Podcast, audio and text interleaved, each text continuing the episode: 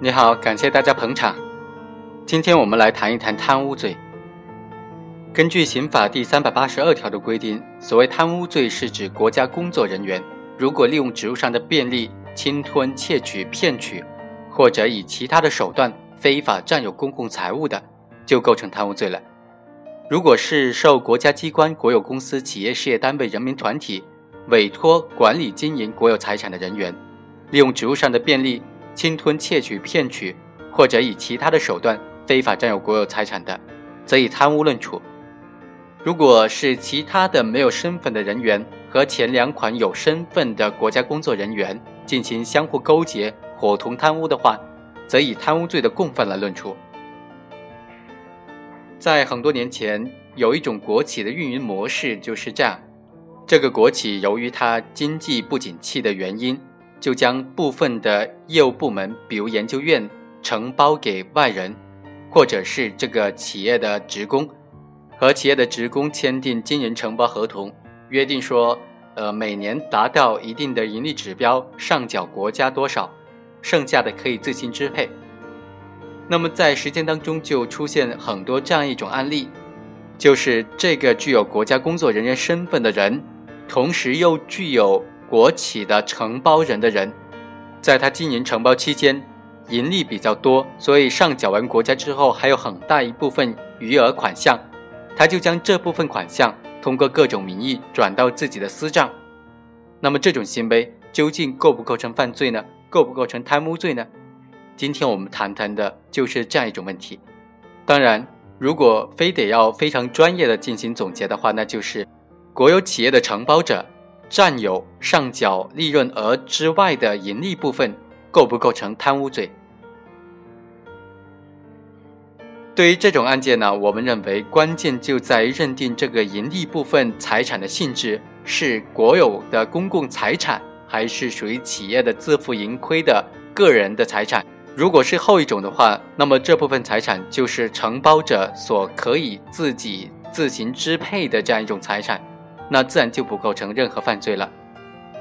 综合来看呢，我们认为这种情况不应当构成贪污罪。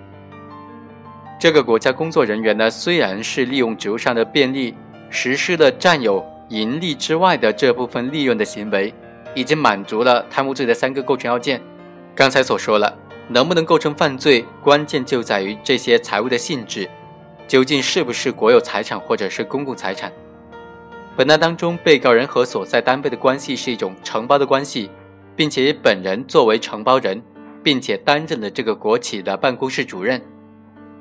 这个合同就约定说，完成了上缴研究院的各项指标之后，盈余的利润呢可以自行支配。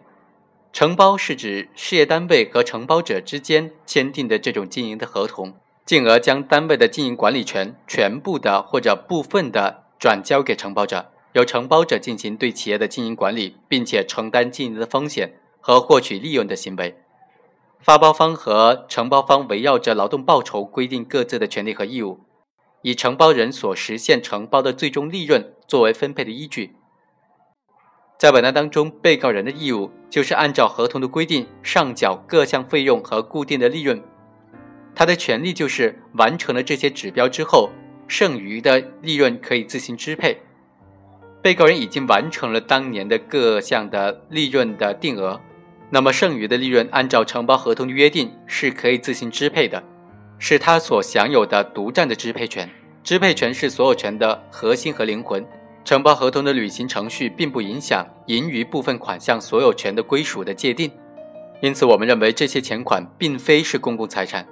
所以不论行为人以什么样的方式，公开的、秘密的、合法的、非法的方式占有。都不构成贪污罪。当然，怎么样明确承包过程当中相关行为的罪与非罪呢？是一个比较困难的问题。我们认为，首先要明确承包的含义。如果没有承包关系而擅自将超额完成计划的利润私自占有，因为没有取得的合法的根据，因此侵犯了公共财产的权益，这无疑会构成贪污罪。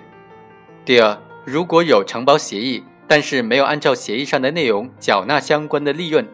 那么承包人故意的隐瞒这种利润不上缴，或者是没有足额的缴纳，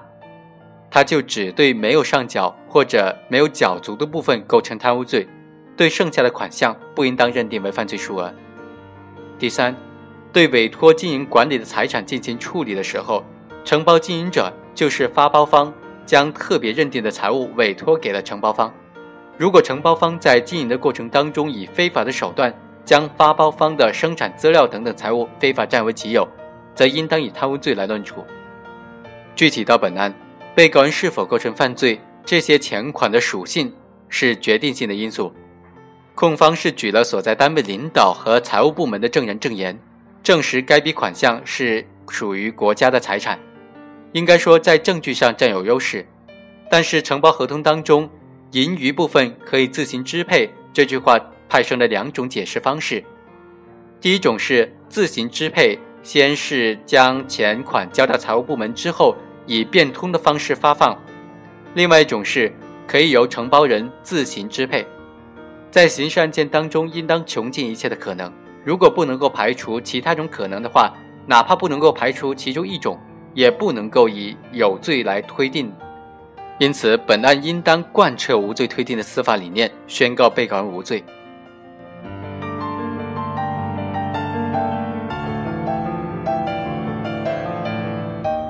以上就是本期的全部内容，下期再会。